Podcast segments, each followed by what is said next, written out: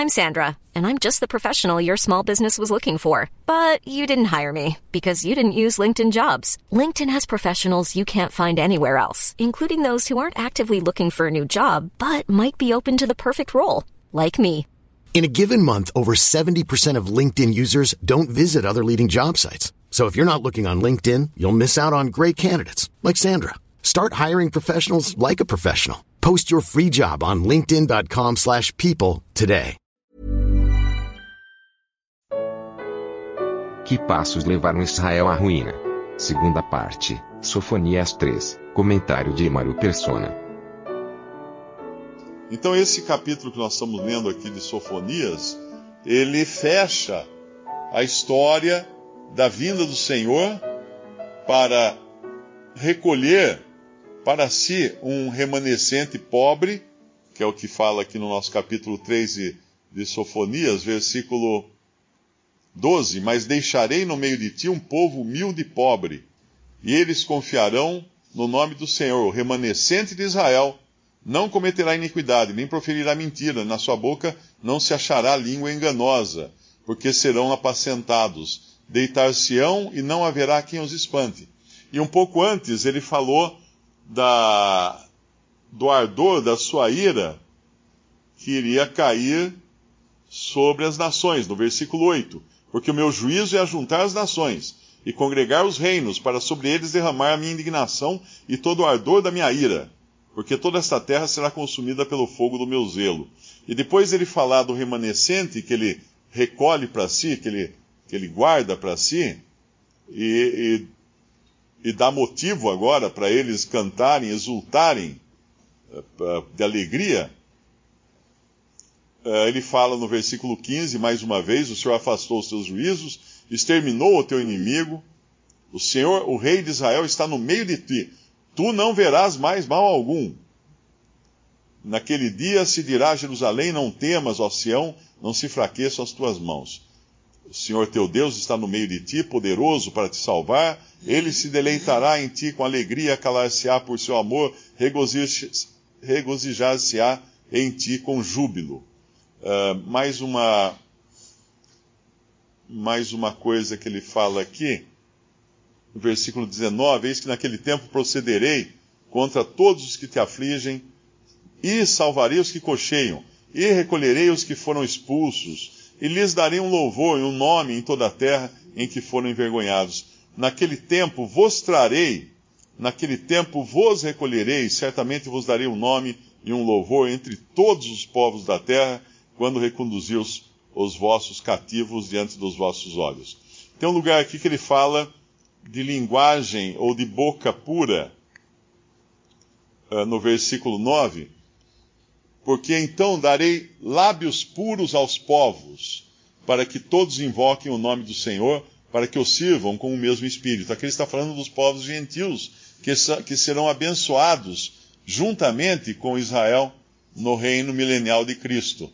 Lá em Mateus 25, ele falou das ovelhas, que são os que abrigaram os pequeninos irmãos do Senhor, esse pequeno rebanho de, de, for, de, de fracos, né? Uh, e esses então receberão lábios puros. Esses são os povos que receberão lábios puros. E irão ser abençoados juntamente com Israel durante o milênio, quando Israel habitará na terra em paz e junto com eles também os gentios.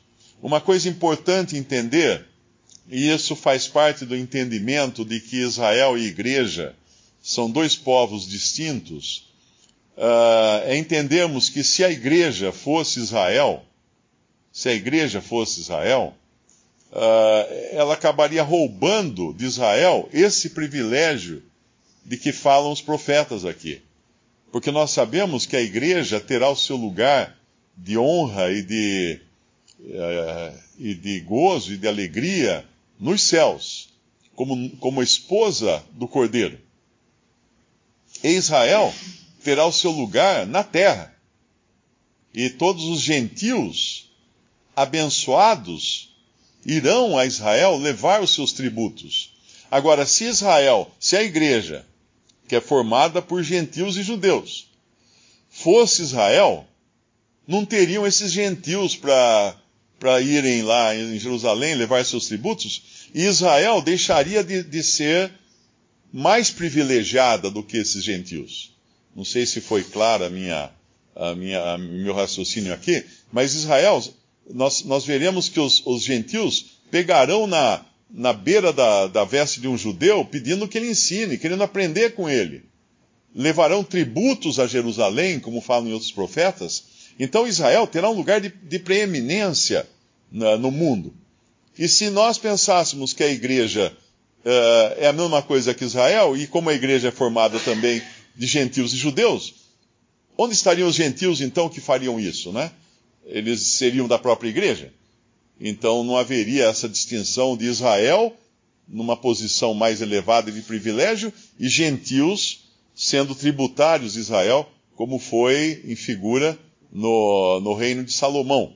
O reino de Salomão é o milênio prefigurado, com Salomão reinando, uma figura de Cristo reinando, uh, os, os israelitas debaixo desse, desse reino glorioso de Salomão, e os gentios levando seus tributos, os seus presentes, visitando Salomão para conhecer a sua sabedoria. Isso é tudo vai acontecer no milênio, só que o Salomão será Cristo, não é?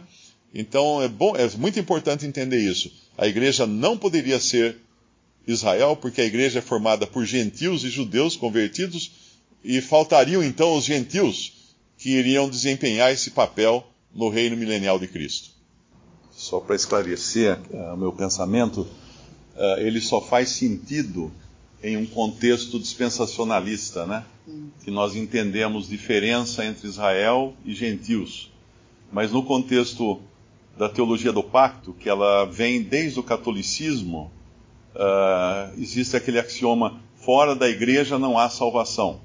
Ou seja, só irão realmente existir salvos aqueles que pertencerem à igreja no final. Essa é a doutrina católica fundamentalista, copiada por muitas uh, igrejas protestantes. Então, esse raciocínio que eu, que eu trouxe, ele só faz sentido para quem entende que existe Israel, existem gentios, existe igreja formada por Israel uh, e, e gentios. Mas em Babel, Deus dispersou os povos por uma confusão de línguas lá na Torre de Babel, que Deus havia ordenado que eles se espalhassem por toda a terra desde a criação. Quando Adão e Eva foram criados, criados a ordem era crescer e multiplicai-vos e se espalhassem por toda a terra. Ah, a Noé também foi dada essa ordem, né, de se espalharem por toda a terra. Mas os homens se reuniram num lugar só, lá em Babel, construir uma torre porque eles queriam ter força juntos. A união traz força. E Deus, claro, não permitiu isso e confundiu as línguas, e ali foram formadas as nações. É importante sempre lembrar que as nações não são fruto da engenhosidade humana. As nações são um juízo que Deus lançou sobre os homens.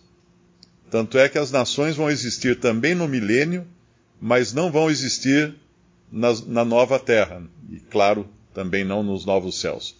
Mas depois disso, uh, os homens tentaram fazer alianças ao longo da história humana de diversas maneiras, até nós chegarmos nos tempos atuais, quando nunca se falou tanto em união das nações.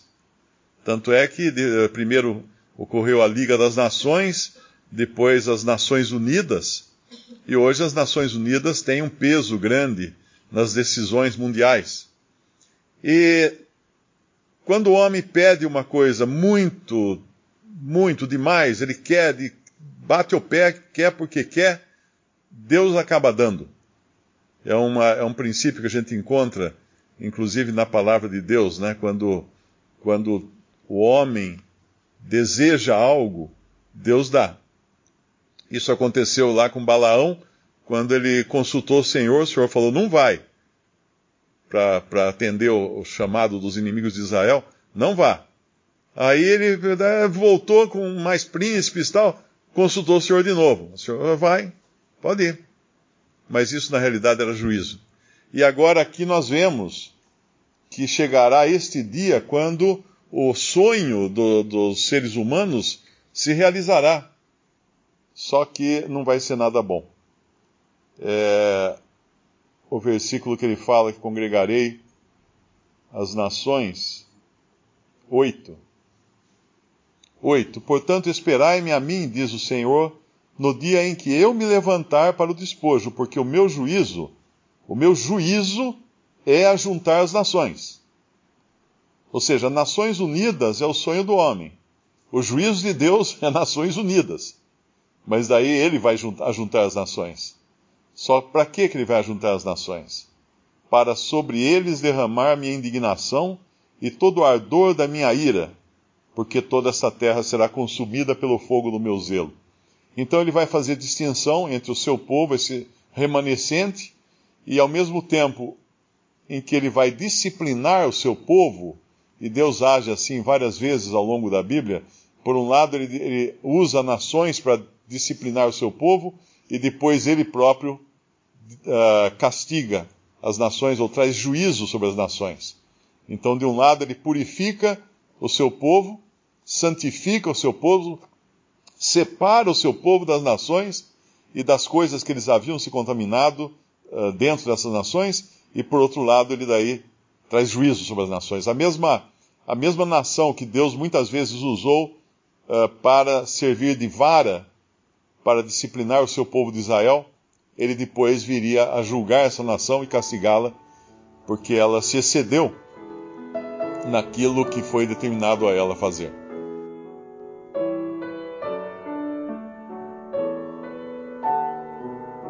Visite respondi.com.br Visite também 3minutos.net.